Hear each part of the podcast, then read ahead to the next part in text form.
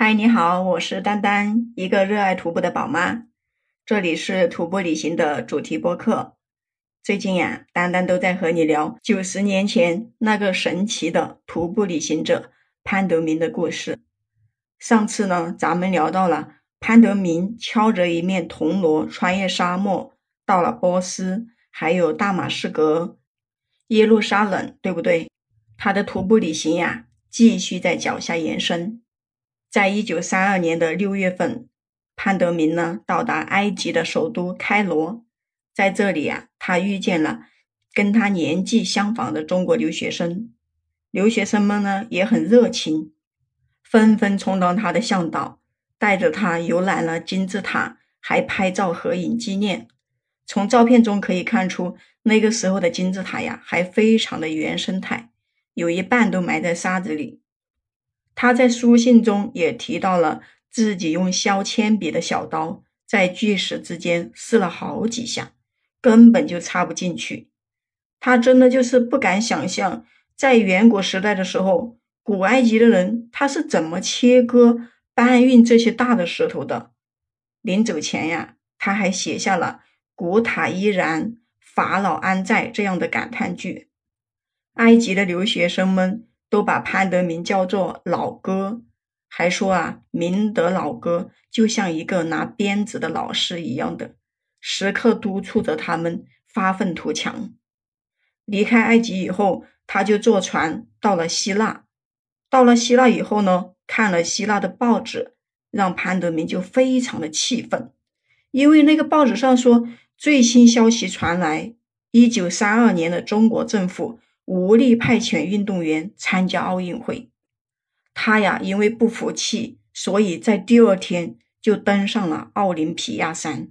他用多国语言写了一幅大字，贴在奥林匹亚的大柱子上，并且留下了照片。回到雅典以后，当时的希腊的首相韦尼泽洛斯在官邸呢就接见了他。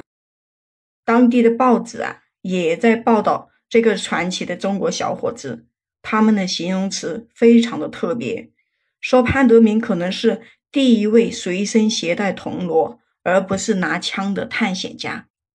他从希腊进入土耳其，来到了伊斯坦布尔，这里呢就是当年亚细亚步行团的最终预定的终点。而现在呢，潘德明已经走遍了亚细亚，他还要继续。环游世界，潘德明正准备离开土耳其，向西进入欧洲。但这个时候，土耳其的国父听说潘德明已经入境了，就执意邀请他来首都见面。于是，潘德明又向东来到了安卡拉，见到了凯莫尔将军。凯莫尔将军呢，就正在改革，致力于建设一个全新的土耳其。这位。上午还在战场上腥风血雨的大将军，下午就在一间并不豪华的庙宇里面，对潘德明啊投来了敬仰的目光。因为曾经的中国人被叫做东亚病夫，而相对的西亚病夫正是土耳其。离开土耳其以后，他又走到了保加利亚，穿过多瑙河，进入罗马尼亚。再到了音乐之都的维也纳之后，还去了威尼斯，拜访了马可波罗的遗迹。但在那个罗马的城里，他也看到了充斥着黑手党的街头，到处都是暗杀、枪战，混乱不堪。甚至啊，他又到了法国的巴黎，可以说整个欧洲也并没有给他留下想象中的那种天国的样子。因为当时的欧洲正处在世界大战的前夜，萧条崩溃已经在欧洲的大陆上笼罩了很久。我跟你说，也正是在这个时候啊，日本入侵上海的消息传到了欧洲，欧洲的华侨们纷纷就准备回国，而潘德明呢，也突然就接到了一个神秘的电话，电话的那头自称是顾维钧，希望和他在巴黎见面。顾维钧这个名字，你是不是有点耳熟？对他就是当年在巴黎和会上面悍然拒绝列强的那位外交官，他拒绝签字，拒绝把青岛割让给日本。顾维钧拒绝签字的消息传回中国，也就点燃了五四运动。所以，顾维钧在当时新青年的心目中地位非常的高。潘德明万万没有想到顾维钧会主动约见自己。那顾维钧又会和自己说些什么呢？原来啊，顾维钧只是中间人，他还要带潘德明去见另外一位大人物张学良。当时张学良正在巴黎养病，拒绝一切访客。但听说潘德明来了，还是通过顾维钧主动约见了潘德明。张学良只比潘德明大七岁。两个人一直聊到了凌晨，张学良还在刘墨集上写下了“壮游”这两个大字。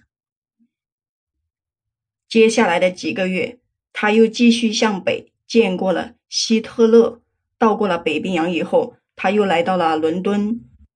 在伦敦的城里呢，又发生了这样的两件事。一件事就是他在伦敦的街头看到了一个高台子。台子下面围满了人，凑近一看，台子上放着的那不就正是自己那辆破旧的摩尔自行车吗？台子下面还站着那位推销员，推销员也就很快的就认出了他，连忙对着人群喊：“哦，上帝啊，探险家就在这里！”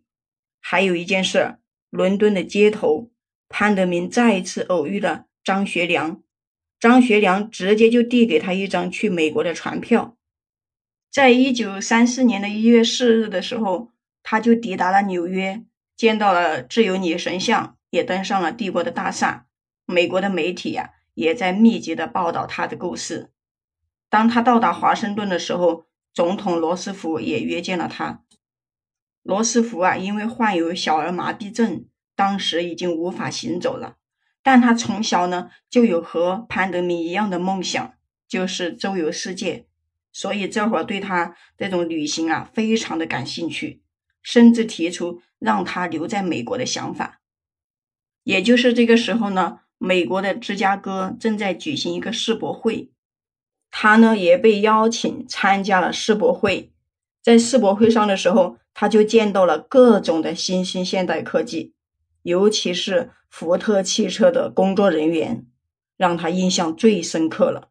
因为他们邀请潘德明进入福特工厂参观完以后，又送给了潘德明一个小盒子。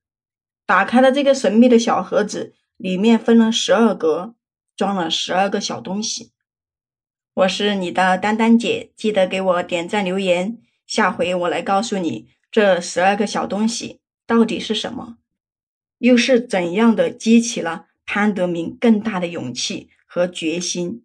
如果你也喜欢户外，喜欢徒步旅行，那么就可以加入丹丹的粉丝听友群，播客丹丹八幺八，就是播客丹丹的全拼加上八幺八。我们下期再见。